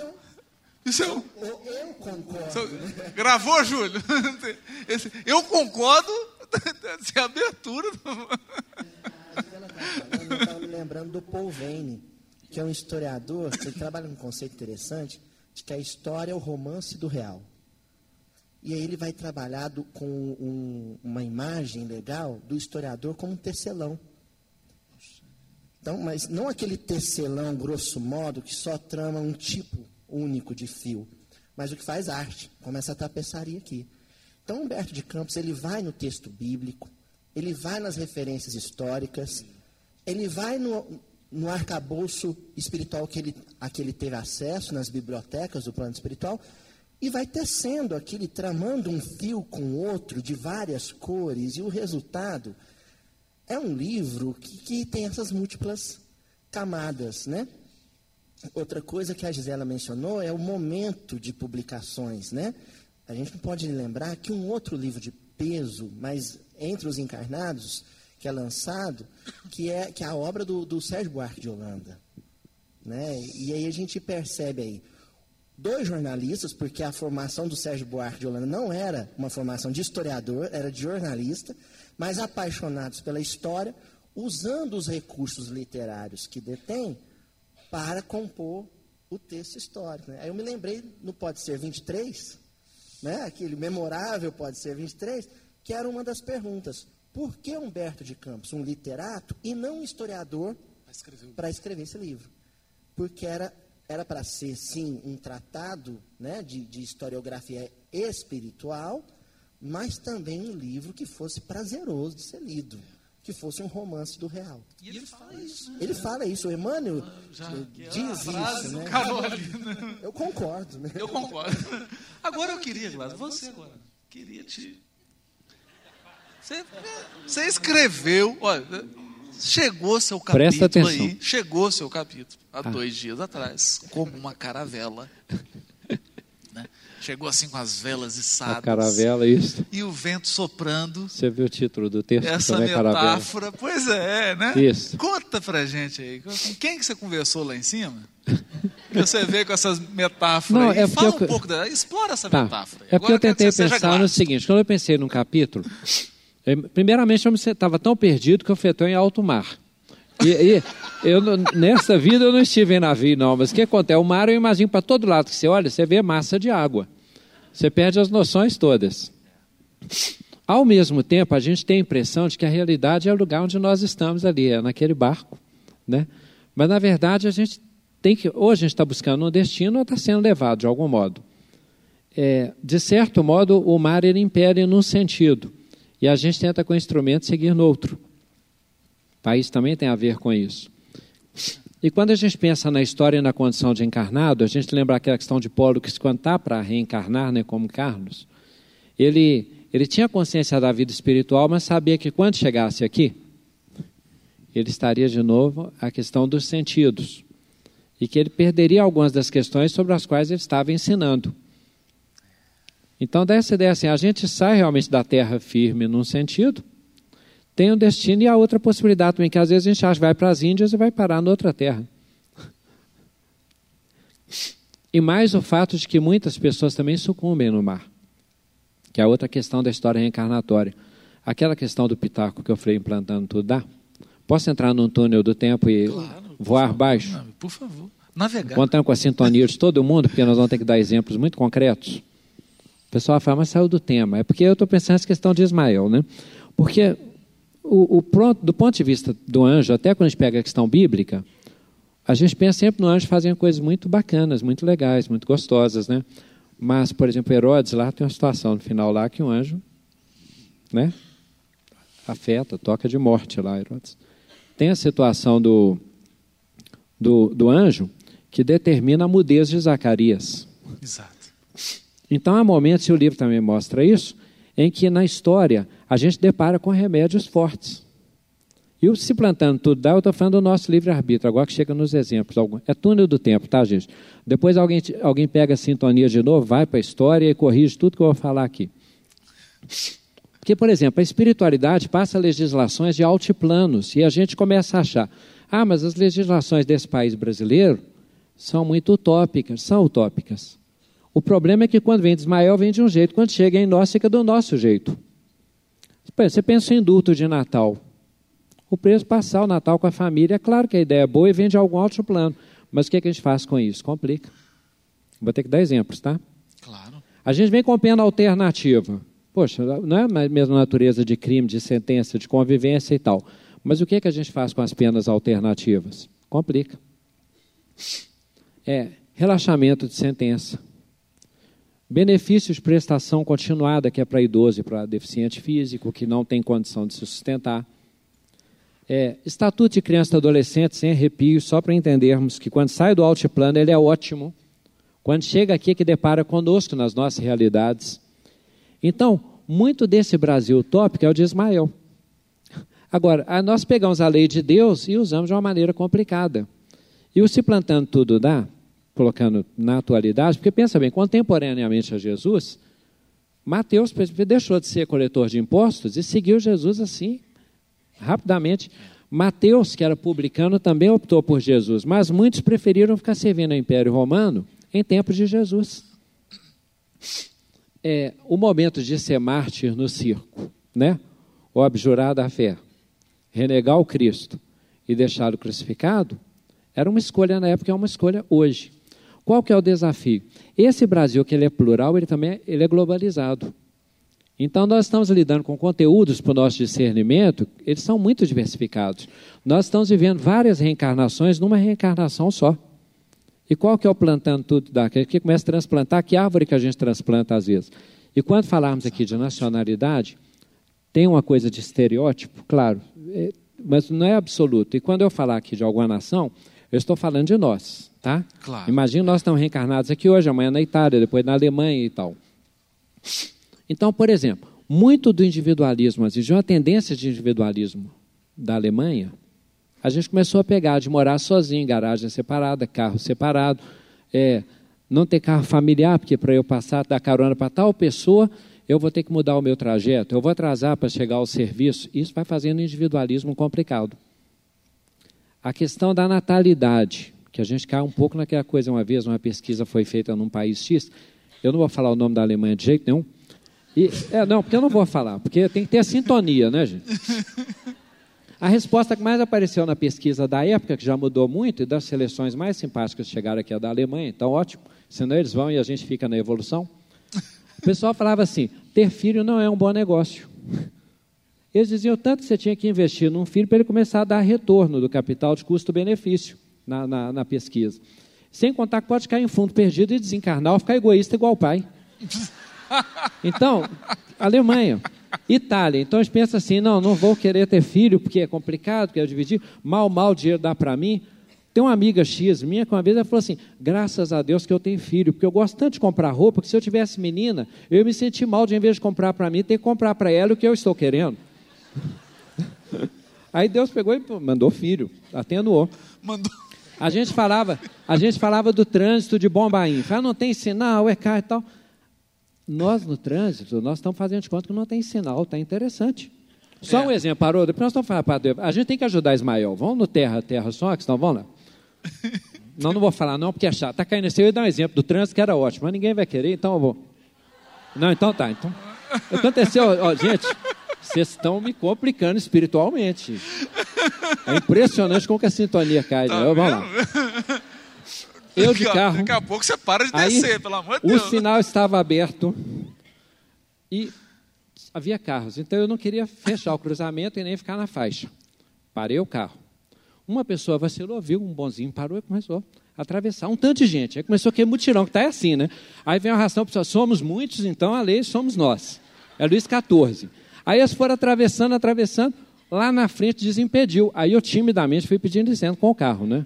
Mas eram muitos, todo mundo pensa, ah, vai passar o carro logo na minha vez? Todo mundo acha que dá para passar. Isso. Quando você depara com o sinal fecha de novo, você está em cima da faixa. Aí vem o outro arrastão xingando você, está vendo a faixa? Não. Por que ele está dizendo isso? A gente está brigão, a gente vai para o supermercado e já vai para a guerra com o caixa. É. Ah, a senha. E Jesus ajuda a gente a evoluir. Eu vou dar um exemplo para melhorar a sintonia da participação, tá? Primeiro, porque é o seguinte: a gente começa a implicar, caiu o sistema, errou a senha, será que ela não sabe? Não sabe qual é o limite dela lá? Esse, não é possível. A gente começa aquele negócio de guerra de 10 volumes, volume, você tem 10, você começa a contar se a pessoa está com 11, porque você não tem nada para fazer na fila, né? E a gente começa a contar porque a pessoa está com 12, é muita cara de pau. Mas você só pensa nos 12 volumes da criatura.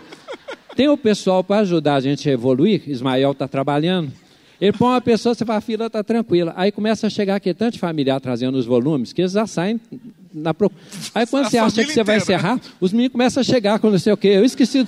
Aí um da frente vem e fala assim: eu vou lhe resolver só um negócio e já volto, você guarda o lugar para mim. Aí o da, de trás já fica com raiva de você. Você vê alguém que conhece na fila, você já finge que não conhece. Se você deixar passar na frente, vai dar problema. Então, bem, o que a espiritualidade faz com isso? Num sentido, primeiramente, quer ser individualista, morar sozinho, inventou o condomínio. Condomínio é ótimo. Tem cachorro, elevador estraga, alguém atrasa o condomínio. Por quê? Porque nós temos que evoluir coletivamente. Se nós temos dificuldade com essa questão da natalidade, a nossa longevidade aumenta, então a gente não quer criança, mas o idoso é a criança ao contrário. Eu sei disso. Meu pai é um passarinho. É bem, resumidamente, o que estamos dizendo então é que é assim: Ismael manda, a gente complica, ele corrige, a gente complica, aí ele fala assim: então vai o anjo, vai falar, então vai ficar mudo igual Zacarias. Se não der, eu tomo. Exatamente. Então, Mas o mínimo não... que nós podemos fazer se a gente não der, a vida toma. Se a vida tomar, resignar, porque nós merecemos. Tá? Ô Glaucio, é bacana isso que você está falando, porque quando eu reli a obra de uma maneira mais concentrada para, para o seminário, não, eu li de uma maneira mais concentrada para o seminário, e amanhã vamos falar um pouquinho sobre isso, né? Mas teve algumas coisas que me tocaram na obra.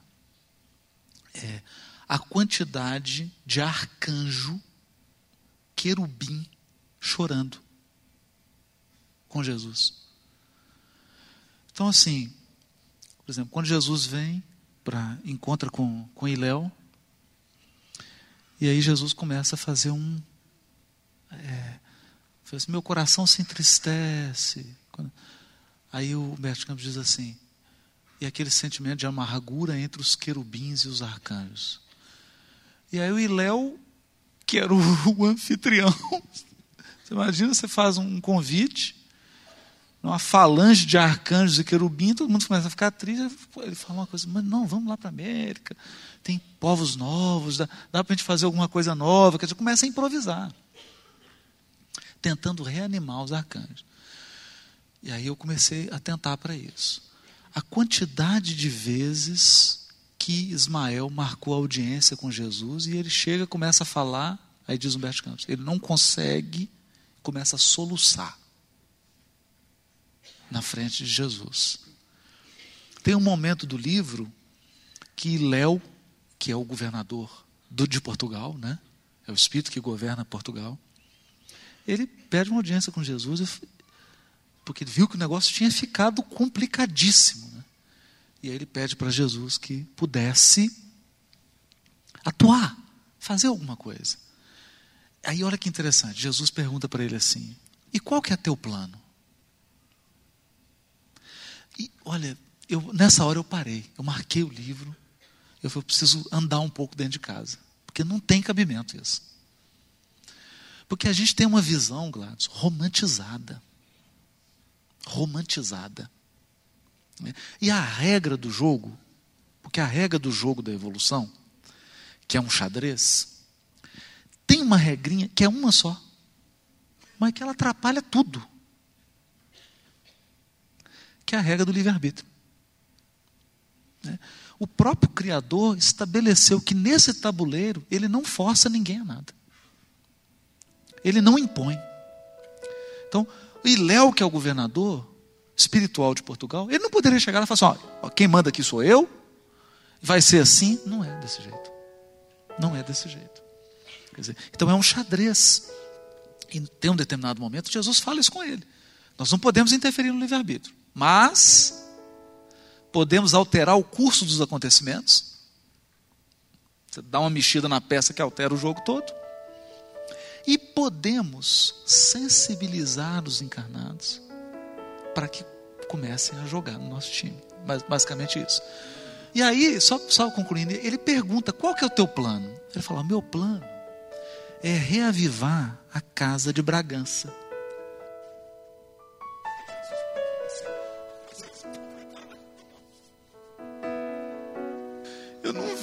Eu não vejo. Eu não vejo nessa família real os elementos que você precisa.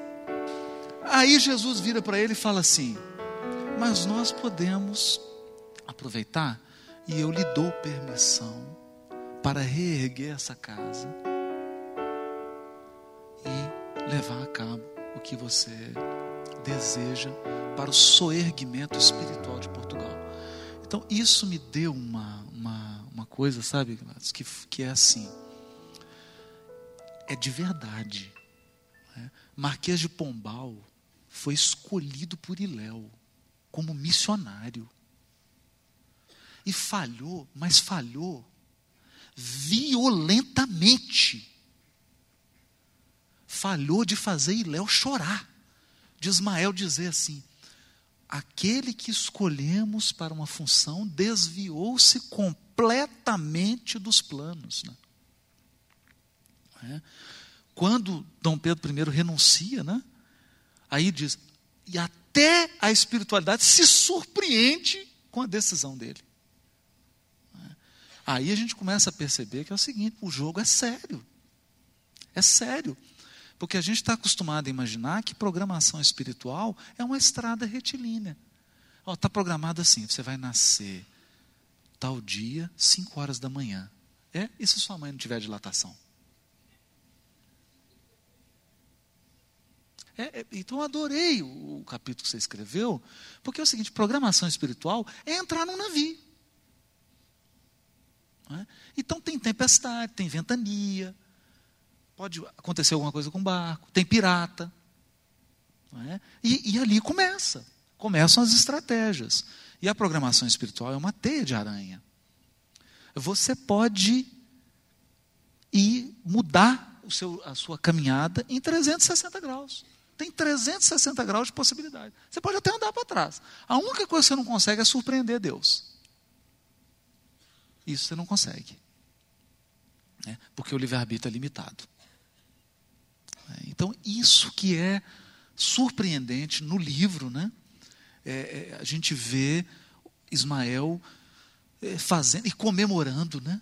No momento, por exemplo, que Tiradentes sofre o, o, a morte, o martírio dele, Ismael vem recebê-lo, né?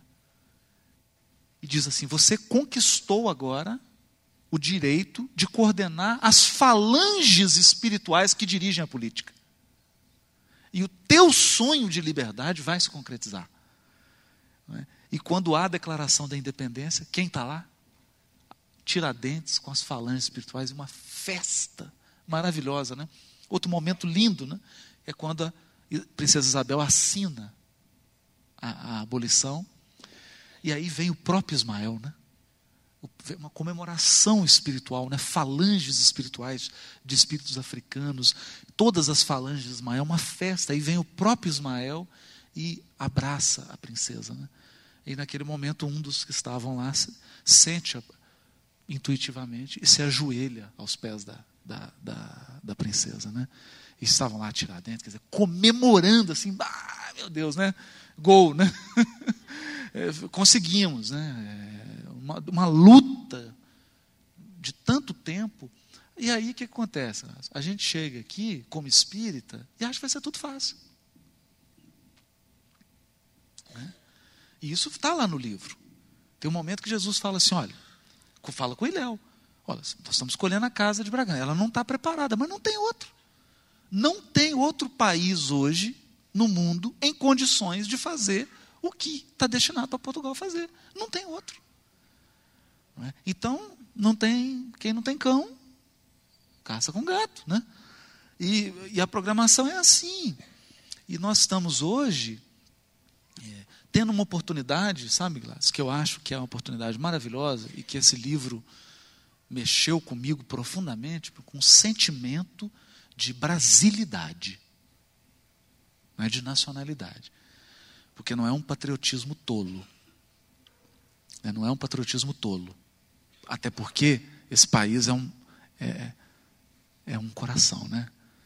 É, você viu ontem no jogo, entrando no estádio, uma, um sujeito com a camisa da Croácia, um croata, casado com uma brasileira e ela com a camisa do Brasil. Quer dizer, é só aqui, né? para acontecer um negócio desse. Então aqui não cabe esse patriotismo infantil e bobo, porque nós somos plurais, a gente, a gente gosta de acolher. Mas me deu um sentimento de brasilidade e me deu um sentimento de reverência, reverência a quem já pisou aqui. Por exemplo, esse seminário começou com uma gravação na voz, a voz antes do balé era de Vila Lobos. Aquela voz é original de Vila Lobos encarnado, dizendo que esse país é um coração e que o coração é um metrônomo.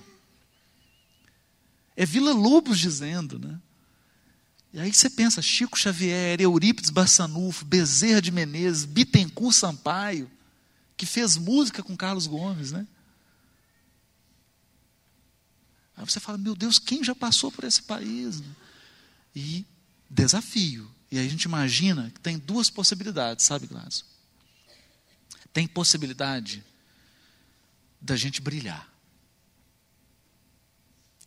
Sabe? Há uma chance da gente pegar a nossa encarnação e dar um aproveitamento nela de surpreender os amigos espirituais. Sabe como?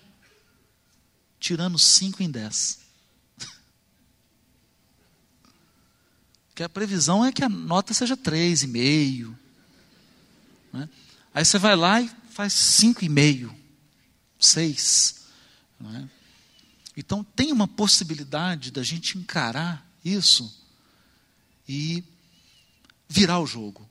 Só que está faltando, sabe, Glass, que eu acho que está faltando, né, se passar por Romário, está faltando um espírito de apostolado no espírita. Como aquela, aquela senhora lá do Pênfigo, né, que abriu a porta da casa e começou a levar doente para dentro de casa. Aí a família falou olha, se esses doentes ficarem aqui, nós saímos. Falei, então tchau para vocês, porque os doentes vão ficar. E depois montou o hospital e a família ficou ajudando. E a gente reclamando reclamando hoje de condições. Reclamando de condições. É?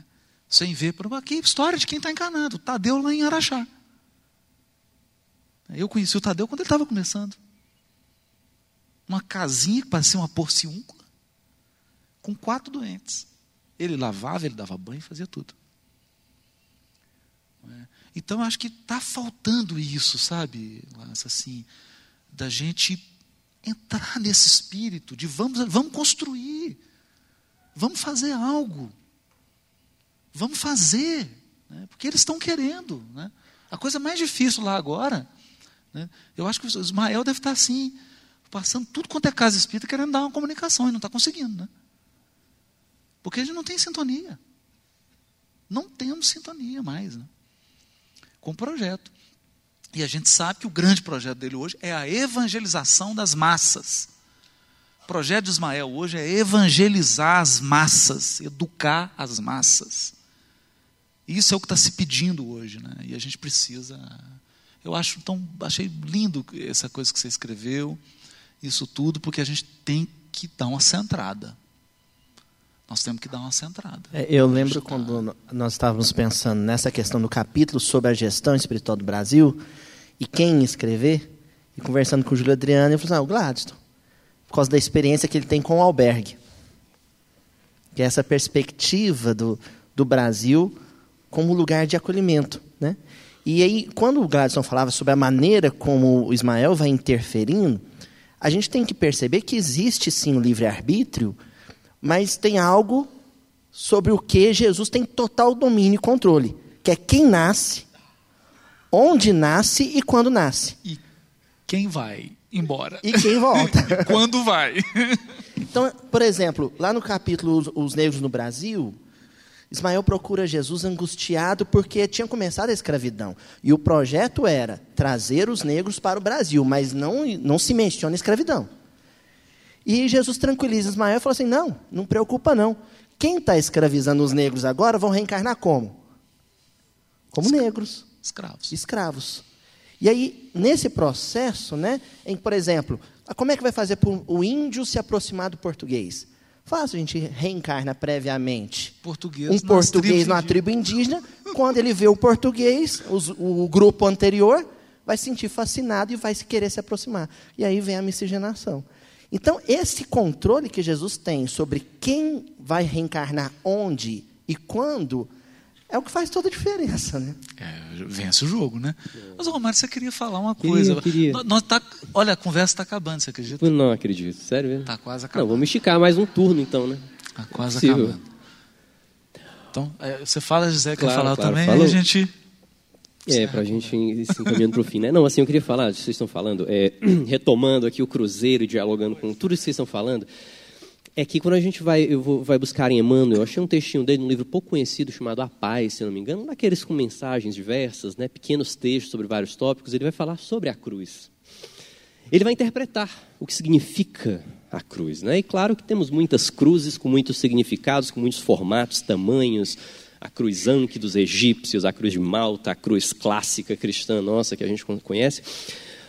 Mas ele vai traçar um perfil geral particularmente espelhado na cruz que a gente conhece. Né? Ele vai falar das hastes, né? e fala da, de como né, a cruz é composta por hastes retas. antes de tudo. Né? A gente falou aqui sobre como o livre-arbítrio nos permite mil tortuosidades, milhares, incontáveis quase, ressalvadas, é claro, essas, essas questões que o planejamento reencarnatório é, é, é de, delimita, delimita de uma forma clara, mas para além desses pontos centrais, esses pontos-chave, a despeito de todos os vetores, de todos os aspectos que vão nos, nos norteando, a gente tem a capacidade de bagunçar com tudo. Mas a gente não deixa de ter esse símbolo da retidão pregado no céu, ali. Na abóbada, diariamente, né, ou noturnamente, se assim quisermos falar, desde que começamos a olhar lá para cima, daqui do Brasil, a gente tem aquele símbolo, um símbolo de retidão, um símbolo de verticalidade, dessa verticalidade que nos convida a olhar para o alto e nos manter em sintonia com Deus, e ao mesmo tempo também o símbolo da horizontalidade, que Emmanuel vai falar da horizontalidade do abraço, os braços horizontais que convidam, que abraçam. E eu acrescentaria também esse braço de horizontalidade que nos convida ao contato uns com os outros. Né? É a verticalidade do contato com Deus e a horizontalidade do contato uns com os outros que se encontram. Se encontram num ponto central para que a gente possa, seja convidado a buscar esse equilíbrio. E como última curiosidade, eu colocaria uma das últimas coisas que eu descobri a respeito do Cruzeiro. É que nessas mudanças da posição que a gente falou da precessão, o Cruzeiro do Sul passou a apontar para o sul celeste, ele passou a funcionar como essa bússola celeste perene cerca de dois mil anos antes de Cristo. Mais ou menos, se corrijam-me se eu estiver errado, quando o povo judeu, com a figura de Abraão, começou a se organizar para vir a receber Jesus. Antes de 2000 a.C., o cruzeiro existia, mas não apontava para o sul. Ele apontava para uma região, para o sudoeste, para o sudeste, não me lembro bem. Mais ou menos dois mil anos antes de Cristo, ele começou a exercer para aquele que o observasse da terra essa função é, orientativa. E a gente está falando do livre-arbítrio, de como tudo é passível de, de é, mudança. mudança. Mas tem uma coisa interessantíssima. É que além do movimento de precessão, existe um movimento que as estrelas fazem, de mudança de posição. É um movimento tão lento quanto a precessão, porque as estrelas são muito distantes. Então elas demoram tanto tempo para se movimentar, para mudar de posição uma em relação às outras, como se as três Marias deixassem de estar assim e passassem a estar assim, que a gente diz que elas são fixas, mas elas mudam com o tempo. E daqui a mais ou menos 3 mil anos, pouco mais de 3 mil anos, não só o Cruzeiro do Sul já não apontará mais para o sul, como ele vai perder a forma de cruz. Podemos interpretar isso de muitas formas, mas o que me veio à mente quando eu descobri isso é que, olha, Jesus está planejando que a gente tem uns 3 mil anos para assentar a cruz dentro do nosso coração. Depois disso. Para a cruz cumprir sua função. Cumprir sua função. Que é o símbolo da redenção humana. Pois olha aí, 3 mil anos. Gisela, fecha ah, para a gente, né? É, com a fala do Gladson, eu fiquei relembrando do Brasil como oportunidade, que é isso que você está dizendo também. É isso, né? É isso. E uma coisa que me chamou muito a atenção também na carta de caminho é que a primeira coisa que o capitão avista depois das algas, é, das aves, né, dos furabustos e tal, é o monte. E o capitão, imediatamente, quando ele vê a terra, ele não vê uma terra, ele não vê uma floresta, ele não vê uma árvore qualquer, ele vê um monte. E ele fala que ele é o Monte Pascoal, porque eles estavam nas oitavas da Páscoa, que é uma semana para a cultura é, cristã, é uma semana importante e é da tradição do Oriente, inclusive uma semana de, de redenção, enfim. E é a semana da crucificação. É a né? semana da crucificação. Mas é, a gente aprende quando a gente adentra a casa espírita que é como se a gente estivesse subindo o monte, porque o, o monte é um emblema. Jesus é, vai ao monte para as bem-aventuranças, e tem o Monte Sinai, tem o Monte Tabor, né? E são, são vários momentos né, do Evangelho em que o monte aparece de uma forma é, bem significativa. E me chamou muita atenção porque quando ele vê o, o, a terra firme, ele vê um monte.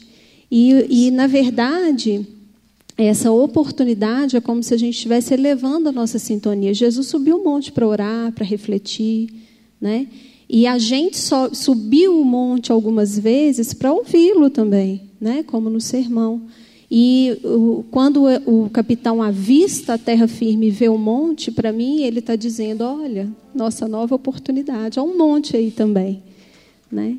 Então que a gente aprenda também a ideia de que quanto mais a gente se elevar, né, mais essa oportunidade vai se abrir, mais a gente vai estar tá em sintonia verdadeira, né, com o que é importante, né? Exatamente. E é o Brasil, né?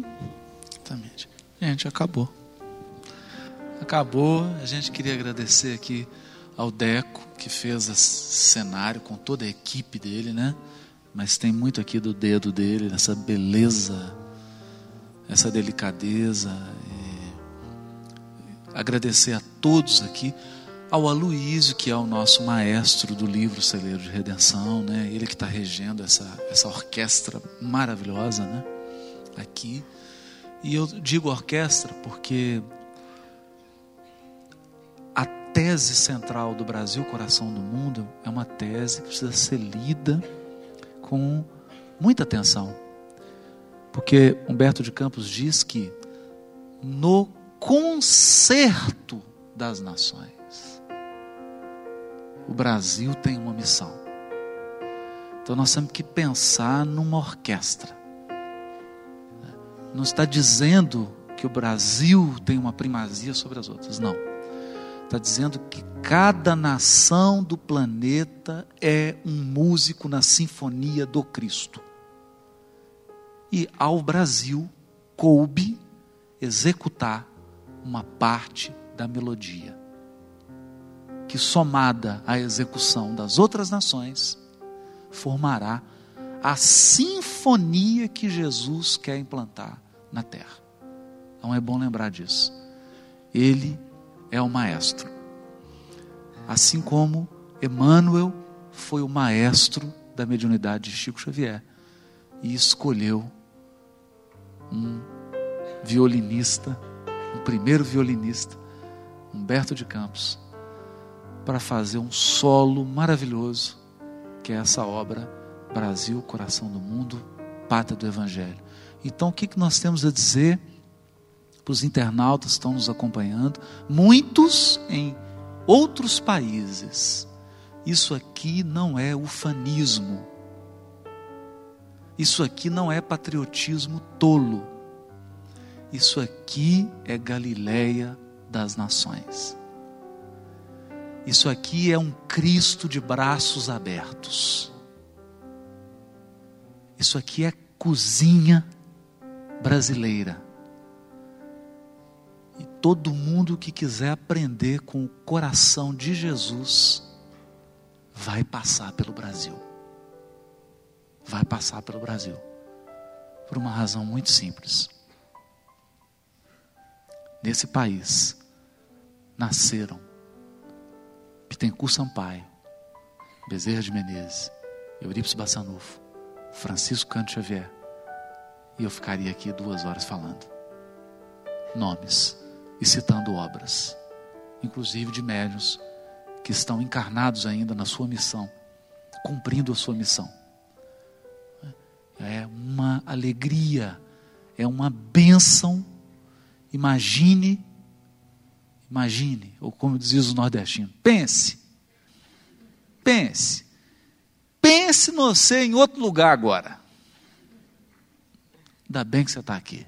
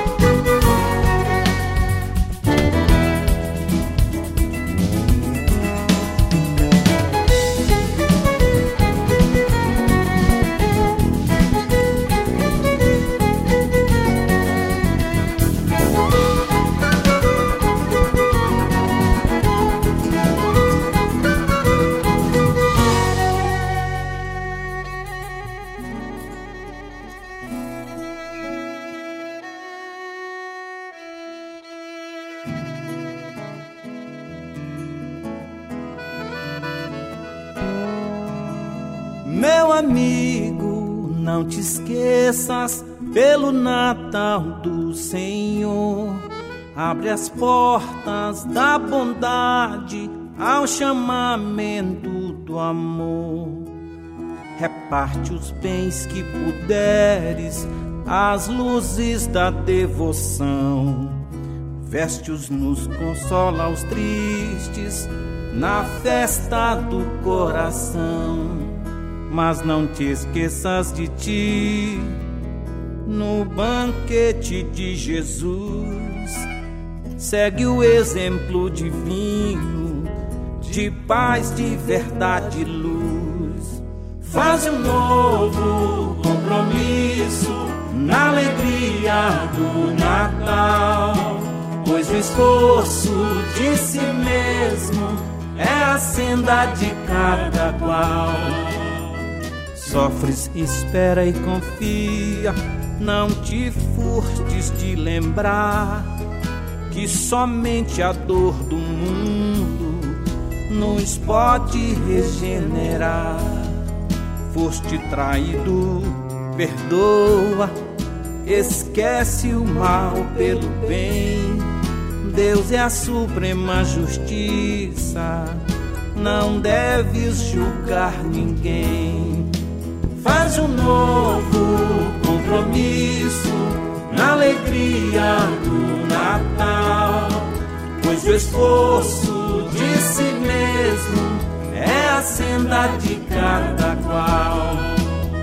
Esperas bens neste mundo, acalma o teu coração. Às vezes, ao fim da estrada, a fé e desilusão não tiveste recompensas, guarda este ensino de cor, ter dons de fazer o bem é a recompensa melhor. Faz um novo compromisso na alegria do Natal, pois o esforço de si mesmo a senda de cada qual. Queres esmolas do céu, não te fartes de saber que o Senhor guarda o quinhão que venhas a merecer. Desesperaste, recorda nas sombras dos dias teus que não puseste a esperança nas luzes do amor de Deus. Faz um novo compromisso na alegria do Natal, pois o esforço de si mesmo é a senda de cada qual. Natal, lembrança divina sobre o terreno escarcel. Conchega-te aos pobrezinhos que são eleitos do céu. Mas ouve, irmão, vai mais longe na exaltação do Senhor.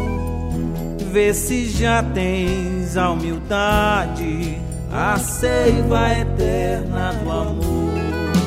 Faz o novo alegria do Natal, pois o esforço de si mesmo é a senda de cada qual. Meu amigo, não te esqueças pelo Natal do Senhor. Abre as portas da bondade ao chamamento do amor.